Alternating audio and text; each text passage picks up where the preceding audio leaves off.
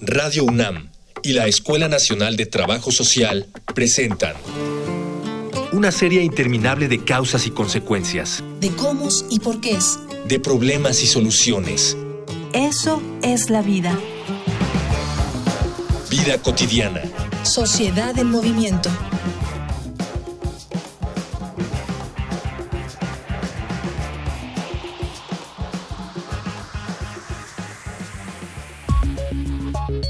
Según las estimaciones más recientes, en el mundo ocurre un suicidio cada 40 segundos. Esto es considerado un problema de salud por la amenaza latente que representa en cualquier círculo social la posibilidad de que una persona, cualquiera, contemple la idea de terminar su vida sin mostrar ningún síntoma. Además, debe considerarse que el suicidio puede detonarse por distintos motivos, desde la depresión y otras enfermedades mentales hasta complicaciones económicas y presión social. En el caso de los suicidios cometidos por mujeres, hay que considerar la cantidad de problemáticas que la desigualdad y la violencia de género les acarrean y que podrían orillarlas a tomar una decisión tan drástica. Por ello, dedicaremos esta emisión de vida cotidiana, Sociedad en Movimiento, para hablar sobre las mujeres y el suicidio con el maestro Salvador Chavarría Luna, académico de la Facultad de Psicología, y con la maestra Liliana Palafox. Dialogar para actuar, actuar para resolver.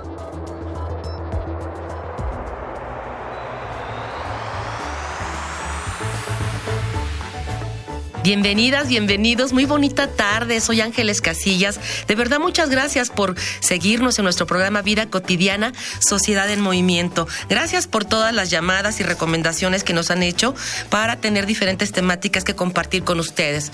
El día de hoy vamos a abordar en esta tarde un tema un poquito complejo. Y complejo no, no tiene que ver con algo no es sinónimo pues de incomprensible, sino que tiene que verse desde diferentes aristas, desde diferentes este, ámbitos. Vamos a hablar de algo que puede prevenirse. Hablamos de prevenir la muerte y es algo complejo. Vamos a hablar a propósito del Día Mundial para la Prevención del Suicidio. Vamos a hablar de este tema de suicidio y lo vamos a vincular con un grupo importante que son suicidio y mujeres. Antes les pido que si tienen alguna pregunta, algún comentario vinculado con la temática, escuchen las diferentes formas de comunicación con el programa. Facebook, Escuela Nacional de Trabajo Social, ENTS, UNAM. Twitter, arroba comunica ENTS. Instagram, comunicación ENTS. Ya regresamos de estas eh, eh, diferentes formas para que ustedes nos contacten. Hoy vamos a hablar de suicidio mujeres y me da mucho gusto recibir aquí en cabina, ya saben, estamos en, en la Colina del Valle, al maestro Salvador Chavarría. Maestro, muchísimas gracias por haber aceptado nuestra invitación. Encantado Ángeles, un saludo a, tu auditorio y encantado de estar aquí con ustedes. Gracias. Y también está con nosotros la maestra Eliana Palafox. Maestra, bienvenida, este es tu programa, muchísimas gracias. A ti por invitarme, un placer estar aquí con todo tu auditorio. Muchísimas gracias. Miren, nuestro programa es muy cortito, ustedes lo saben, entonces vamos a entrar de lleno al tema. Y creo que es muy, muy importante que podamos tener algunos datos, algunas cifras. Si ustedes nos pueden apoyar este, con la gente que nos escucha, hay algunos datos que nos reflejen cuántas personas atentan contra su vida, si hay eh, cifras, digamos, eh, anuales, ¿Cómo se manejan estos datos, maestra Eliana? Tengo aquí unas cifras, justamente nos presenta, de acuerdo a la Organización Mundial de la Salud, cerca de 800 mil personas se suicidan en el mundo cada año. En México, en 2006, ocurrieron 6.291 muertes por lesiones autoinfligidas intencionalmente, es decir, suicidios, lo que equivale a una cifra de 17 diarios. El 81.3% de ellos es decir, 5.116 fueron cometidos por hombres. Y el resto equivale a la cifra de, mujeres, ¿no? que está alrededor del 20%. Es decir, eh, de cada 10 suicidios que ocurren, 8 son por hombres y 2 por mujeres. Sería la relación que tenemos actualmente con respecto a las cifras de suicidio. Eh, fíjate, maestra, yo no pensé que fuera tan alto. Desafortunadamente son cifras de verdad alarmantes. Y me gustaría mucho, maestro Salvador, si nos puedes compartir, hay algunos determinantes, primero, que sean comunes en general para quien comete o puede cometer suicidio o lo cometió, y si después de ello tiene o está vinculado con la cuestión de del sexo eh, femenino. Sí, mira, me parece bien interesante lo, lo, que mencionan. Eh, es muy complejo, como tú lo decías, el, tema del suicidio. La gente, las personas deciden optar por esta, eh, por esta salida, así muchos le dicen, eh, por diferentes razones. Es eh, en, en, ocasiones se relaciona con depresión, en otras no. no siempre es, se relaciona con depresión, pero lo importante saber es que el detonante o una, un rasgo principal en todas las personas que han intentado, que tienen conducta suicida, es la desesperanza es sentir que la vida no tiene sentido o que hay problemas tan grandes que no podemos resolver. Es lo principal que podemos encontrar en, la conducta suicida. Y cuando hablamos de conducta suicida hablamos no solamente de la persona que ya consumó eh, el suicidio, el acto, sino eh, la ideación, el pensamiento, la planeación y por último intento y este, desafortunadamente quienes llegan a, consumarlo. Es más o menos el, el, caminito que las personas siguen mentalmente, pero también con, conductas eh, en este tipo de, situaciones. Fíjate que la, palabra que comentas con, nuestro auditorio eh, eh, tiene implicaciones muy fuertes. Por ejemplo, dice, dice el maestro desesperanza. ¿Qué es desesperanza? ¿Dolor? Sí, la desesperanza la, entendemos como eh, una manera de ver la vida, como una manera en la que creemos que la vida no vale la pena o que tenemos demasiados problemas que no podemos resolver. Son maneras de pensar que poco a poco se van instalando en la mente de las personas. Es una manera de reaccionar casi casi automáticamente, eh, cuando realmente no es así. Nosotros en psicología le llamamos eh, distorsiones cognitivas o errores cognitivos. Es decir, casi siempre, para ejemplificar muy fácil, decimos nadie me quiere, todos me odian. Eh, no es cierto, eh, nunca es todos, nunca es nadie. Son errores que nuestra mente nos, nos, nos trae de, de, manera inmediata y eso se van complicando cuando llega este tipo de conductas, de desesperanzas. Eh, esta manera de pensar es una característica de, de, las conductas suicidas. Y ahorita tú mencionabas la parte de género. Me parece muy interesante la propuesta de ver el suicidio con la mirada de, de género como, como comentaba la maestra Eliana, ocho hombres, eh, ocho de diez eh, suicidas son hombres, el resto son, son dos mujeres, son dos de cada diez son mujeres, y eso nos habla también de eh, el tipo de conducta que tenemos los hombres y está relacionado con masculinidades, la manera de ser hombre, la manera de creer que no tenemos salida para el desempleo, para este muchísimas situaciones que ocurren a los hombres, este se explica por ahí tal vez, y del lado de las mujeres eh, también tiene que ver justo con los rangos de edad, que eso también me parece muy interesante, agregando datos que tú, que tú pedías. Eh, Ángeles, eh, el rango más alto en, incidencia de suicidio en las mujeres es de 15 a 19 años. Estamos hablando de adolescentes, de chicas que están saliendo apenas a conocer el mundo, a saber lo que es el mundo y en una etapa eh, transitoria y eh, muy importante que es la adolescencia. Entonces, eh, atender a este tipo de, de población es muy interesante y es muy importante entender qué les pasa. ¿Por qué llegamos a pensar que la vida no tiene sentido? Muchos de los eh, eh, detonantes pueden ser relaciones amorosas o también eh, también ahora las situaciones en las redes no este situaciones en las que se extorsiona a, las chicas por alguna situación o información que, que transmiten en redes entre otros muchos detonantes. Y tiene que ver también con la capacidad y la manera en la que estas mujeres están solucionando o entendiendo sus problemas Voy a invitarles a un material que nos prepara producción, a la gente que nos esté escuchando. Vamos, vamos a, detenernos en estos datos importantes. Vamos a una infografía social. Infografía social. Cada día, alrededor de 3.000 personas ponen fin a su vida, y por cada una de ellas hay 20 personas que lo intentaron. Esto significa que cada año un millón de personas mueren por suicidio, lo que representa un aumento del 60% en la tasa de suicidios en los últimos 45 años. Para algunos países, esta causa de muerte se manifiesta como una de las tres principales entre las personas de 15 a 44 años de edad y la primera causa entre los jóvenes de 10 a 24 años. A pesar de la frecuencia del suicidio entre hombres ancianos, Las estadísticas más recientes muestran que los jóvenes empiezan a volverse el grupo más vulnerable. En Europa y Estados Unidos, el factor de mayor riesgo son los trastornos psicológicos relacionados particularmente con la depresión y el alcohol, mientras que en los países asiáticos el papel más importante lo juega la impulsividad. A continuación, enumeramos algunas de las recomendaciones de la terapia de emergencia de la Facultad de Estudios Superiores Iztacala al enfrentarse con una persona que expresa el deseo de suicidarse. No alarmarse al recibir esta información y siempre tomarlo en serio. Pedirle que hable de aquello que le preocupa y no intente minimizar lo que siente o piense. Escuchar de forma atenta y mostrarse sensible al dolor del otro no impedir el llanto u otra emoción que pueda ser una válvula de escape a la situación que está viviendo. Si la persona se lo permite, acérquese y haga contacto físico. Esta actitud favorece la comunicación. Solicitar a la persona un tiempo en donde se comprometa a no realizar algo que atente contra su vida. Averigüe mediante preguntas directas la forma en que piensa suicidarse e intente reducir esta posibilidad. Pregunte sobre las redes de apoyo con que cuenta, especialmente si su familia conoce lo que está pensando. Ayude a que encuentre otras alternativas diferentes a la autodestrucción. Haga todos los esfuerzos para que la persona busque apoyo profesional de un psicólogo experto en el tema. Ya regresamos de la infografía social, estamos platicando de un tema muy, muy complejo, estamos platicando de suicidio y mujeres. Está con nosotros la maestra Eliana Palafox y el maestro Salvador Chavarría. Ya nos platicaba hace un momento, antes de la infografía, el maestro esta cuestión tan importante de verlo desde el punto de vista de género, ¿no? Desde también las masculinidades.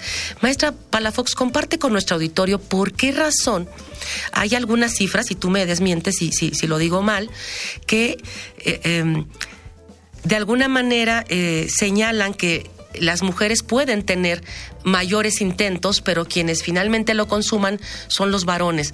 ¿Qué pasa en esta situación de género? Sí, analizar el suicidio con perspectiva de género eh, nos arroja como muchos datos importantes sobre los factores de riesgo. Se ha observado que las mujeres tienen un mayor número de intentos pero los hombres son quienes lo consuman más. Esto se debe, por ejemplo, a los métodos que utilizan. Se ha observado que los métodos que utilizan los varones suelen ser más contundentes, se les llama, ¿no? Por arma de fuego, ahorcamiento, en tanto que las mujeres utilizan principalmente estrangulamiento o ingesta de medicamentos o sustancias tóxicas, lo cual eh, finalmente permite que en alguno de estos intentos que ellas tienen, la familia logre auxiliarlas, ¿no? Se sabe de muchos intentos de las mujeres que las alcanzan a, encontrar en casa, las llevan al médico y se les puede brindar la atención. ¿no? También otra cuestión de género es que, eh, por ejemplo, las mujeres solicitan más ayuda ¿no? Por ejemplo, ahí donde yo estoy en Unigens, observamos una mayor afluencia de mujeres que acuden al servicio en comparación con los hombres. Esto tiene que ver, como decía el maestro, con cuestiones de género, de, de esta masculinidad, ¿no? De eh, yo no muestro sentimientos, yo todo lo puedo arreglar solo. Entonces, las mujeres cuando están en situaciones de mayor vulnerabilidad logran acudir y pedir esta ayuda, ¿no? En tanto que los hombres en este estereotipo de proveedor, de pilar de la familia, intentan resolver esos problemas solos y no acceden ¿no? a esta ayuda que, especializada que necesitarían para que no se consumara el intento de suicidio que ellos tienen. Eh, entre las razones, las causas, los factores de riesgo que prevalecen entre los hombres se ha observado, por ejemplo, el desempleo y regresamos ahí, ¿no? A este rol de proveedor. Si yo estoy desempleado, entro en esta situación de desesperanza que ya nos explicaba el, maestro y entonces eh, hay mayor riesgo de un intento suicida. En las chicas que veíamos que el mayor, la mayor prevalencia es en una edad de los 15 a los 19 años, se ha observado que eh, hay antecedentes de violencia en los casos en los que ellas intentan suicidarse.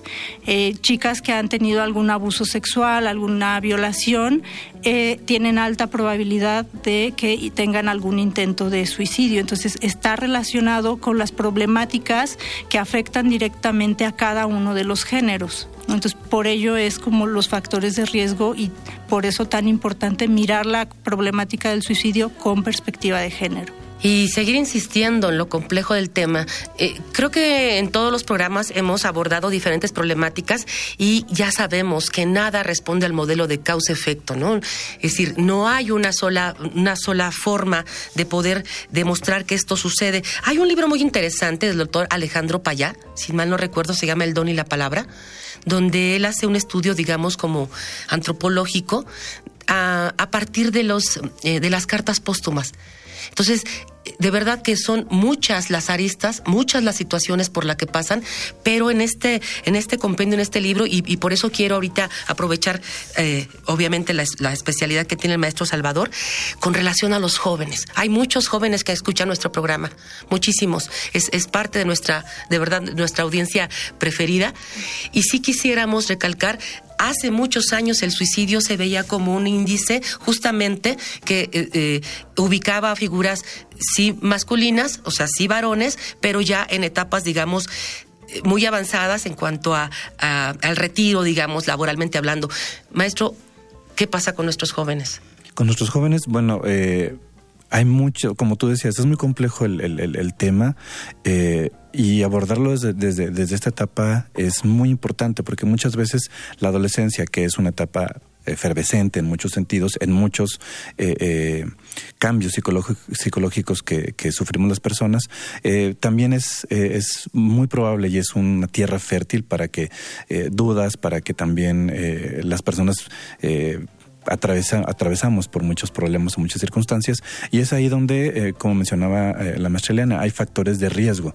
Eh, en los jóvenes es muy importante recalcar esto, la desesperanza no debe llegar hasta ellos, es decir, siempre hay una manera de salir de todo esto y es complejo porque afecta el ya sea los intentos o las consumaciones suicidas, afectan no solamente a, la persona que lo está intentando o que lo logró, sino también a su entorno, sus amigos, su familia. Y son los amigos, eh, los, eh, digamos, los guardias de, de, estas personas que pueden estar en riesgo suicida. Es decir, lo importante, y tú lo decías, eh, hay que escuchar hay que escuchar y acompañar si un amigo, si una amiga menciona la palabra, no hay que tomarla ligera, es quizá una palabra, es quizá una eh, solicitud de ayuda de esto, de escúchame, mira por lo que estoy pasando. Y acompañar a esa persona, no asustarse del tema, tampoco es... Eh, eh, salir corriendo y decir este no saber qué hacer al contrario dejar que se exprese y sobre todo poderle ayudar a esta persona a que se acerque a una ayuda especializada para que se le acompañe y para que le podamos eh, ayudar a, los jóvenes universitarios y a los jóvenes, bueno, que también este, eh, hay muchos pues eh, aquí en la ciudad. ¿Y, qué les parece si, si ya estamos este, entrando, digamos, a la, a, la, mitad de nuestro programa y, para ir como, como ir cerrando, si nos podemos detener un poquito más en esta parte que nos señala el maestro Salvador y que ahorita no, le quiero pedir a la maestra Ileana que nos complemente? Medidas preventivas, qué sí podemos hacer desde nuestros entornos, qué sí podemos identificar con nuestros familiares, con nuestros amigos, con las personas que están cerca y en lo que sí podríamos contribuir. Y después vamos a la parte ya de, la, de los especialistas, ¿no? que por supuesto deben tener aquí un papel muy importante. Maestra Ileana, ¿qué sí podemos observar? ¿Cuáles son esas medidas o alarmas o señales. Como decía el maestro, ¿no? Es muy importante estar atento a estos mensajes que nos mandan. No necesariamente el chico o la chica va a decir me voy a suicidar ¿no? Hay, hay frases, hay palabras que nos pueden indicar, ¿no? El estado de ánimo de esa persona, como es que yo ya no valgo nada, eh, la familia estaría mejor si yo ya no estuviera aquí, solamente este causo mucho, muchos problemas a esta familia. Entonces, como tal, el mensaje no va a ser estoy planeando suicidarme, ¿no? Sino son aquellas frases que nos están indicando este estado de desesperanza del que ya hemos hablado, ¿no? Entonces, atentos también a cambios drásticos en el estado de ánimo o eh, también puede haber eh, como despedidas, ¿no? Empiezan a regalar sus objetos más preciados a las personas que estiman, ¿no? Que en, un intento como, como de dejar, ¿no? Un, testamento en vida o de decidir a quién le dan sus objetos más preciados y eh, aislamiento, ¿no? Este, a veces también suelen como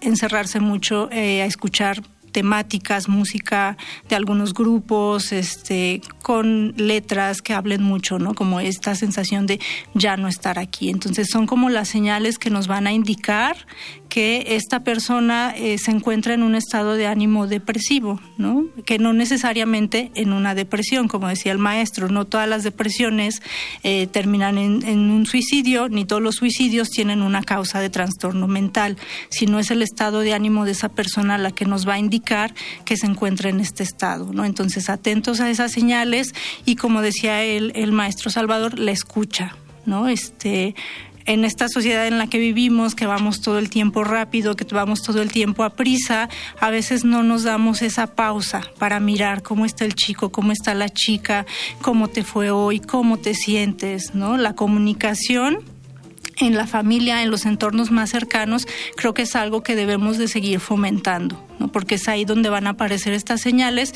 y nos permitirán entonces intervenir, no prevenir, actuar de alguna manera. Perfecto. Entonces, hay señales, ya las comentaba la maestra Ileana, escuchemos, observemos qué es lo que está pasando con las personas, si notamos algún cambio. Antes les pido que si tienen alguna pregunta, algún comentario vinculado con la temática, escuchen las diferentes formas de comunicación con el programa. Facebook, Escuela Nacional de Trabajo Social, ENTS, UNAM.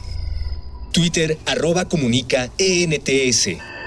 Instagram, comunicación, ENTS estamos platicando de suicidio y mujeres. Ya la maestra Palafox nos señalaba algunas, digamos, este, conductas o situaciones que nos pueden hacer pensar que la persona puede intentar contra su vida. Y le voy a pedir al maestro Salvador que nos complemente esta parte, maestro. Claro que sí. Eh, además de lo que de lo que bien dice la, la maestra Eliana, eh, las despedidas ahora también no solo son cartas, también las, encontramos en las redes.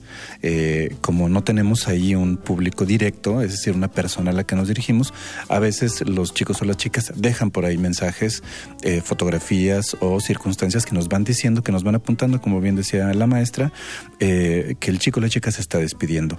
Eh, y algo importante también, tanto para nosotros que estamos en salón de clases, que tenemos compañeros, compañeras, o los profesores que damos clase, o los padres de familia, es importante ver, como decía la maestra Elena, las conductas, los cambios y también ver la relación de las personas con sus compañeros, qué tanto se llevan con los demás, si están aislados, si pertenecen a grupos, también cómo está su ámbito académico, qué tanto eh, eh, hay muchas personas que se agobian demasiado por eh, cumplir este, ciertas calificaciones o ciertos trabajos y también la relación que tenemos los profesores con los alumnos o eh, si, si, tú eres alumno, si eres estudiante, ve cómo se llevan eh, tus compañeras o compañeros con ciertos profesores. Eso también nos puede dar eh, ya sea indicios o también pueden ser factores de protección, que eso es importante los factores de riesgo los vamos a tratar también de, de, eh, minimizar o de hacerme, o sea, de, de, trabajar en ellos a través de los factores de protección que son las redes eh, de comunicación que tenemos, eh, las compañías y sobre todo las personas que estamos cerca son los que son los que nos damos cuenta de los cambios de las de las personas que pueden atravesar problemas y que quizá estén pensando en suicidarse. Entonces, conocer a mi compañero, conocer a mi compañera y preguntar, acompañarlo es un, un factor de protección importante para ese tipo de conductas. Muchas gracias, maestro. Y miren, para quienes nos escuchan, que estén identificando estas medidas, estas situaciones, digamos, de, ¿qué será? De alarma, de, de indicios. ¿Qué sigue? Vamos a suponer, yo identifico en alguien este, alguna de las que ustedes nos han compartido. ¿Cómo le hago? No somos los especialistas, pero somos las personas que estamos en su entorno inmediato. ¿A dónde voy? ¿Con quién me dirijo? ¿Qué podemos este, ofrecerles a nuestro auditorio para que ellos puedan tener esta actuación lo más oportuna posible? Lo importante es buscar atención especializada, ¿no? En un primer momento la escucha. También otro de los mitos es de no hables con él o con ella de suicidio porque le vas a dar más ideas. Esto hay que este, decir que no es así porque entonces estamos bloqueando la comunicación, ¿no? De que ese chico, esa chica nos puede expresar las intenciones que tiene y posteriormente pues acudir a servicios especializados, ¿no? Tenemos algunas este, instituciones, la Facultad de Psicología tiene su call center 5622 2288 Ahí es a donde pueden eh, dirigirse tienen una línea de atención y también tenemos, eh, yo conozco la de el Consejo Ciudadano. El Consejo Ciudadano también tienen una línea de atención 24 horas, los 7 días de la semana, y es 5533, 5533. Entonces ahí se les dará como la primer, el primer contacto, la primera información, para que posteriormente se pueda canalizar esa persona a los servicios especializados. Entonces, resumiendo, para la comunidad universitaria tenemos esta línea 5622, 2288, y para quienes nos escuchan que no son universitarios, pero sabemos que también hay amas de casa, personas mayores, 55 33 55 33, otra posibilidad. Dime, maestra, ¿quién es el que contacta? ¿El amigo, el familiar, el que observa? ¿Es quien establece esta comunicación con estos servicios? A veces es la familia, en lo que decíamos de estar atentos a estas señales, quien puede solicitar esa ayuda y a veces es directamente la persona. Muchas de estas llamadas que se reciben en los servicios de emergencia son exactamente en el momento de la crisis, ¿no? Porque a veces como no hay esta cultura de, la escucha, de la prevención, desafortunadamente en, una crisis, en un intento mucho más este, ya cercano, más visible, es cuando se contacta a estos servicios. Pero si tenemos como estos indicios de los que hablábamos antes, podemos llamar desde antes, ¿no? Y decir, mm, mi hijo está pasando por esta situación, yo veo que mi hija este, se está aislando mucho en la escuela, ¿a dónde puedo acudir? ¿no? Precisamente para abordarlo más desde la prevención que ya en un intento real. Claro. Maestro Salvador, ¿algo a qué agregar para estas medidas ya, digamos, de atención? Bueno, me gustaría dirigirme a dos personas, ¿no? Si eres una persona que ha pensado en el suicidio o ha pensado en este tipo de mal llamadas salidas, la respuesta es que siempre hay una esperanza, siempre hay una manera de solucionar las situaciones que nos pasan y acercarse a ayuda especializada donde te pueden acompañar, te pueden escuchar y juntos encontrar alternativas de solución a lo que te está pasando. Y si tú conoces a un amigo, a una amiga, un compañero que ha dado indicios sin mencionar la palabra o incluso mencionándola, siempre también hay algo que hacer por él o por ella. Acompañarlo, escucharlo, nunca minimizar por lo que está pasando, saber que para esa persona es una situación que lo sobrepasa o la sobrepasa, pero también acompañarlo y quizá nosotros los que conocemos a estas personas somos el puente para que esta persona llegue a una, a una ayuda especializada, como decía la maestra Eliana, donde podemos ayudarle, donde podemos brindarle un acompañamiento profesional para solucionar sus problemas, para que esta persona solucione sus problemas y pueda tener una vida más plena y mejor. Esas serían las recomendaciones a las personas que estamos eh, tanto fuera como dentro de la universidad. El, el call center que mencionaron ahorita atiende no solamente a la población universitaria, atiende a toda la población de la Ciudad de México. Eh, para cualquier persona, si piensas que hay un problema muy grande que no puedes resolver, yo te diría, detente y piénsalo de nuevo, acompáñate de alguien que eh, te pueda ayudar a encontrar ayuda profesional, porque siempre hay una salida que nos pueda llevar a una vida mejor. En contra de la desesperanza siempre está la esperanza. Qué bueno que así sea y me quedo con ese mensaje. Siempre hay esperanza y por supuesto que hay personas preparadas y especializadas para poder dar esta atención tanto a la persona que tiene esta ideación suicida como para los familiares. Me despido, soy Ángel Casillas, pero antes quiero agradecer a quien hace posible este programa. Agradecemos, por supuesto, a nuestro productor Miguel Alvarado. En la postproducción estuvo Luis Tula, Jorge Herrera, Mónica Escobar. Y de verdad, muchísimas gracias a todas y a todos los que hacen posible este programa porque nos escuchan. Muy bonito viernes, bonito fin de semana. Hasta luego. Vida cotidiana es una coproducción entre Radio UNAM y la Escuela Nacional de Trabajo Social.